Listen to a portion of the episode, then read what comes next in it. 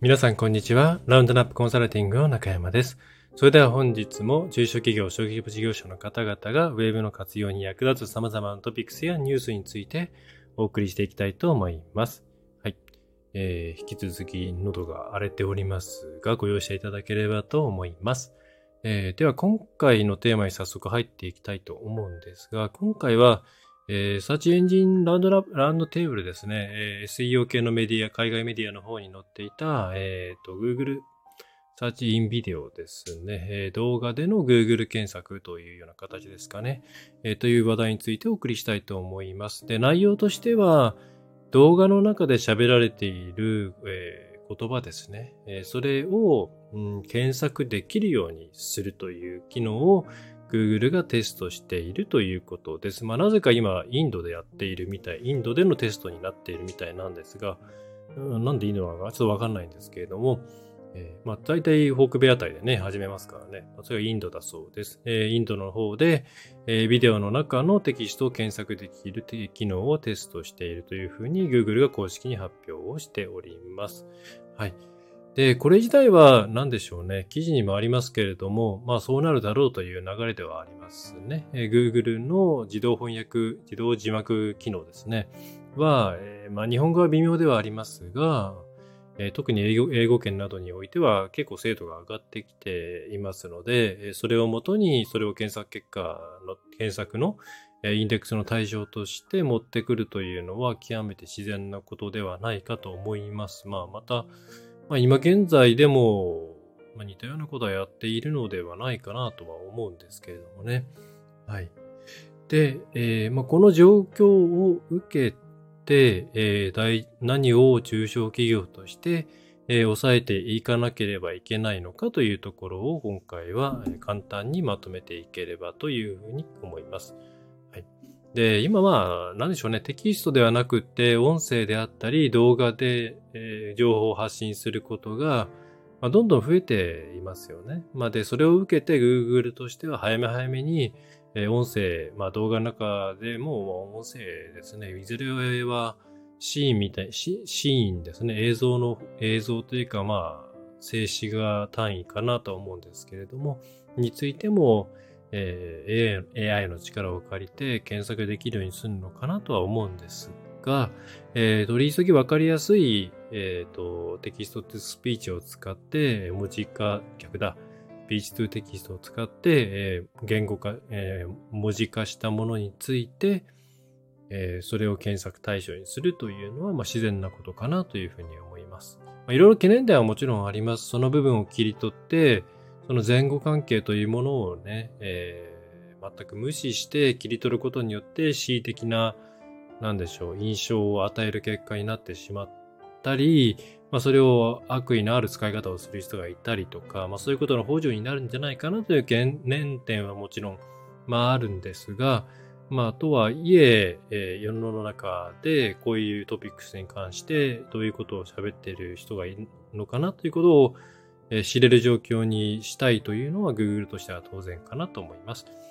で、えーね、今中小企業の方々も、ね、iPhone とかを使うと簡単に動画を撮影できますから動画コンテンツでいっぱい出していると思うんですよね。TikTok とか、そう、あ、TikTok じゃないな、インスタとかのあの流れもありますけれども、短尺ものに限らず、えー、まあ、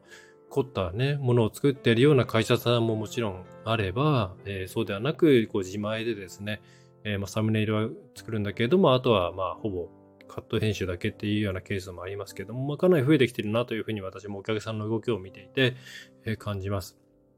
で、じゃあそれがこうやって横断して検索できるようになったらどうなるかというと、まず気をつけておかなければいけないのは、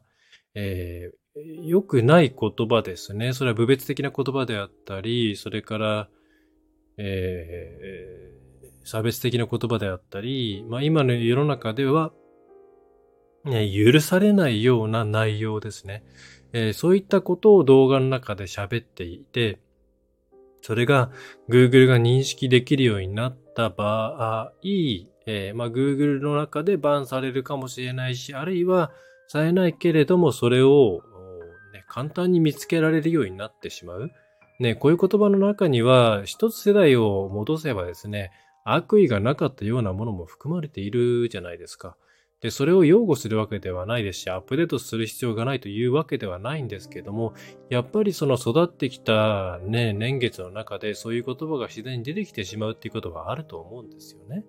で、それをじゃあ全て100%、うん、断罪すべきかっていうと、それはまた違うなというふうに私は思うんですね。まあ、ただそういう方向に世の中が進んでいるのは確実なので、えー、皆さんは動画を撮るときにはそういった言葉、過去のものも含めて全部ですね、えー、そういった、うん、社会的に容認できないような言葉とか、えー、冗談であったとしても言ってはいけないことっていうもの、それをネット上に上げないようにするということが非常に重要だとえいうことが一つあります。まあ、ここに尽きるかなというのは正直あるんですよね。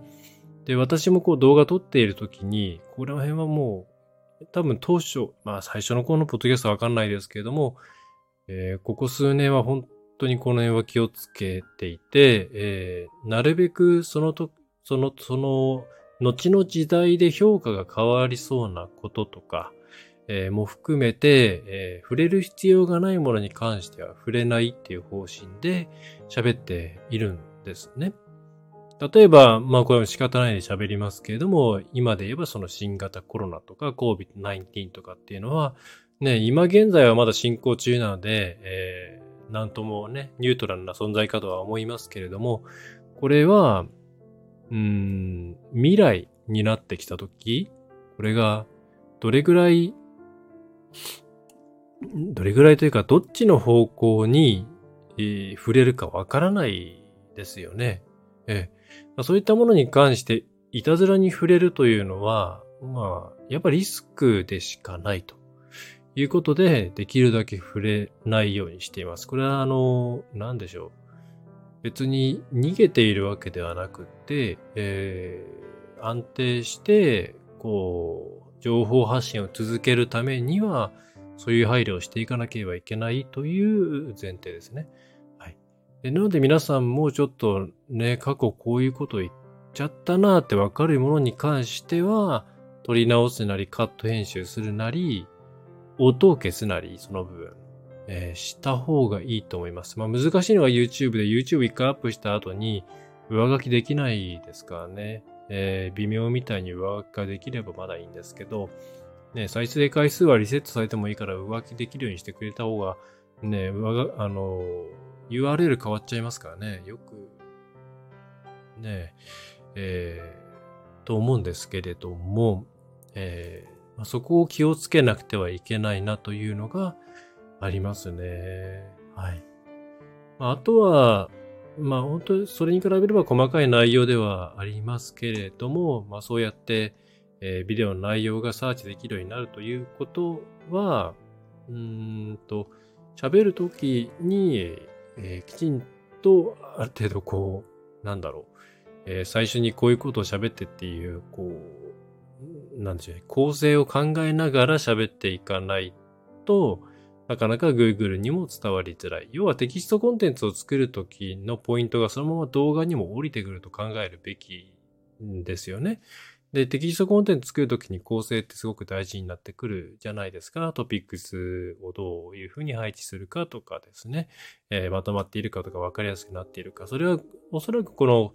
言葉というところでも発揮してくるので、えー、なかなかこう考えながら話すっていうのが得意ではないよっていう方は、ちゃんとうん、見出しレベルぐらいでいいので、えー、話すトピックスとかを考えな、えー、用意した後に、えー、話していただくといいのではないかと思います。まあ、ですね。はい。このあたりには、まあ、こういう、えー、ボイスサーチに、じゃないや、音声コンテンツ、動画コンテンツに関しての検索っていうものは、まあ、確実に、えー、そのうち浸透していきますので、えー、ぜひとも、ね、早めに手を打っていただければいいなというふうに思います。はい。えー、それでは以上になります。えー、中小企業、小規模事業者の方々のウェブの活用を推進しております。ラウンドナップウェブコンサルティング代表取締役の中山がお送りいたしました。また次回もよろしくお願いいたします。